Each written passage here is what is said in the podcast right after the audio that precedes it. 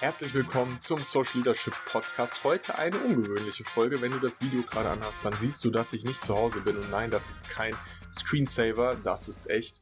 Ich befinde mich gerade in Fuerteventura und ich bin gespannt, wie der Ton ist, wie diese Aufnahme ist, weil es wird sicherlich nicht die beste Qualität sein. Mir war es aber wichtig, den Podcast authentisch zu machen und von dort, wo ich gerade bin. Und ich sag dir, es ist unglaublich, wie viel Unterschied so ein Tapetenwechsel macht. Wie viel Unterschied es macht, das Meerrauschen zu hören, was ich gerade den ganzen Tag genießen kann, die Sonne zu fühlen und dieses Gefühl von, ja, mal entspannt was anderes zu sehen. Und die Folge heute, auf die freue ich mich, weil es geht um die Frage, wie du dich als Scrum Master weiter fortbilden kannst. Was passiert, wenn du mit dem Scrum Master Zertifikat durch bist? Und ich möchte da mit dir mal ein bisschen tiefer reingehen. Typischerweise funktioniert das in der Realität in Unternehmen so. Ähm, wir entscheiden uns dafür, dass Agilität ein Thema geworden ist. Und bei Agilität ist ja die Frage, wie schulst du deine Mitarbeiter? Welches Wissen ist wichtig? Und dann macht Scrum einfach erstmal Sinn und so grundsätzliches Verständnis von hypothesengetriebenem Arbeiten zu bekommen. Also werden alle Menschen, und ich habe ein Beispiel von einem, ähm, von einem Bekannten, wo 100 Leute in dem Unternehmen arbeiten, 100 Leute erstmal durch Scrum durchgeschult, und zwar durch die Scrum Master Schulung, weil die auch Sinn macht. Die gibt einen guten Überblick, wie funktioniert die Methodik, was für Rituale gibt es, wie sollte das Ganze funktionieren. Und vielleicht gehörst du zu den Leuten, die so eine Scrum Master Schulung mal gemacht haben. Und dann wirst du wissen, dass die wenigsten tatsächlich als Scrum Master jemals arbeiten werden, weil das auch ja ein besonderes Jobbild einfach ist. Und jetzt geht's genau um dich, der du sagst, ich bin aber ein richtig cooler Scrum Master. Oder vielleicht sogar Product Owner, das gilt genauso. Und wenn du jetzt Scrum Master bist und du hast schon ein Jahr oder zwei Jahre Erfahrung auf dem Buckel, wie geht's denn dann weiter? Was ist denn die nächste Fortbildung, die für dich Sinn macht? Wie ist denn dein eigener Entwicklungspfad? Weil nach Scrum kommt ja erstmal nicht so viel im Sinne von Scrum 2.0. Vielleicht können wir noch über Safe reden oder darüber, dass du vielleicht noch mal genauer anschaust, wie Product Owner funktioniert. Vielleicht reden wir noch mal ein bisschen tiefer über Menschlichkeit. Und der Aspekt, den ich jetzt reinbringen möchte, ist, dass nach dem Scrum Master für mich die Führung in der Fortbildung kommt. Das Thema Leadership. Und vor allem auch die Frage der persönlichen Entwicklung und des Besserwerdens im Verstehen, wie Menschen, wie soziale Strukturen funktionieren. Ich bin selbst Scrum Master gewesen oder habe in dieser Scrum Rolle Scrum Master gearbeitet. Bin vom Typen her eher jemand, der dann sehr, sehr gerne netzwerkt und rausfindet, wie es mit anderen Leuten so funktioniert und dann relativ schnell in diese Rolle Agile Coach, die für mich immer noch ein undefiniertes, waberndes Ding ist, für jemand, der dabei hilft, dass das Unternehmen gut funktioniert, äh, gegangen und heute mehr als Unternehmensberater und natürlich mit einem hohen Know-how in diesem Kontext der Agilität. Und wenn du jetzt ein Scrum Master bist, dann wirst du ja wissen, dass es für dich bestimmte Herausforderungen gibt, mit denen du jeden Tag konfrontiert bist.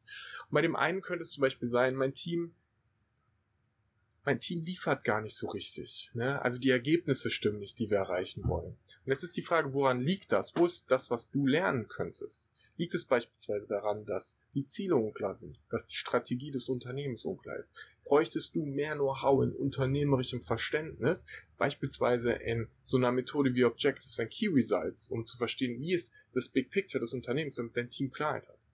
Oder gibt es immer wieder Konflikte in deinem Team? Und die Frage, die du dir stellen darfst, ist, wie schaffe ich es, Konflikte besser aufzulösen? Bei Konflikten liegt Magie, in Konflikten liegt unfassbares Potenzial für Wachstum. Bist du vielleicht in einem Team, wo die äußeren Umstände immer wieder herausfordernd sind, also viel am Team gezogen wird und du eher die Frage beantworten darfst, wie schaffe ich es, dass dieses Team sich einschwört und als Einheit fungiert und agiert. Und wir sind tatsächlich dann im Kontext Team- und Organisationsentwicklung. Also wo sind so deine Herausforderungen, in denen du gerade bist?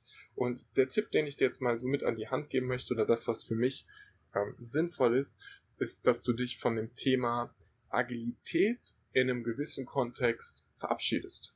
Und dass du für dich mal die Frage beantwortest, wo sind Themen, die ich super spannend finde, die mehr mit deiner persönlichen Entwicklung zu tun haben.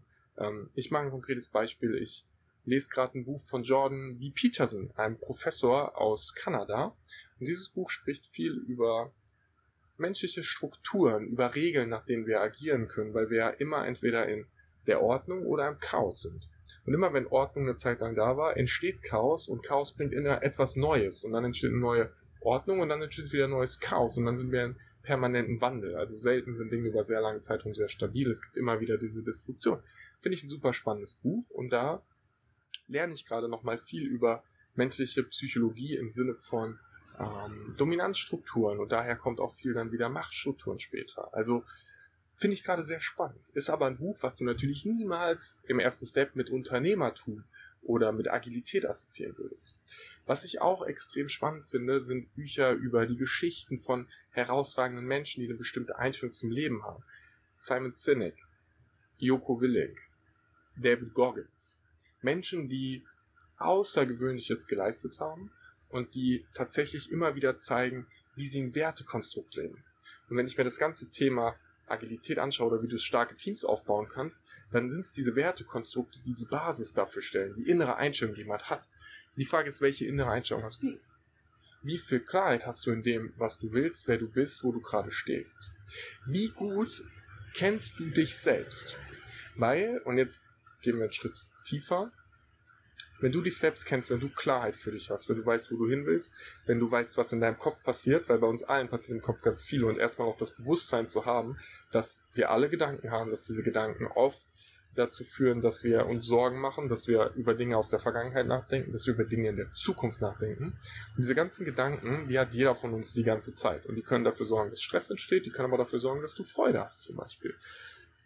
In dem Moment, wo du deine Gedanken klar hast, wirst du in die Lage kommen, auch bei anderen Gedanken zu sehen, beziehungsweise zu verstehen, welche Muster da drin sind. Und dann gehen wir tief in die Persönlichkeitsentwicklung rein. Und ich glaube, dass ein herausragender Scrum Master oder auch ein Product Owner sehr, sehr menschlich ist, sehr viel Verständnis von diesen Mustern hat, in denen wir sind. Und dass du einfach sehen kannst, und ich mache mal ein konkretes Beispiel.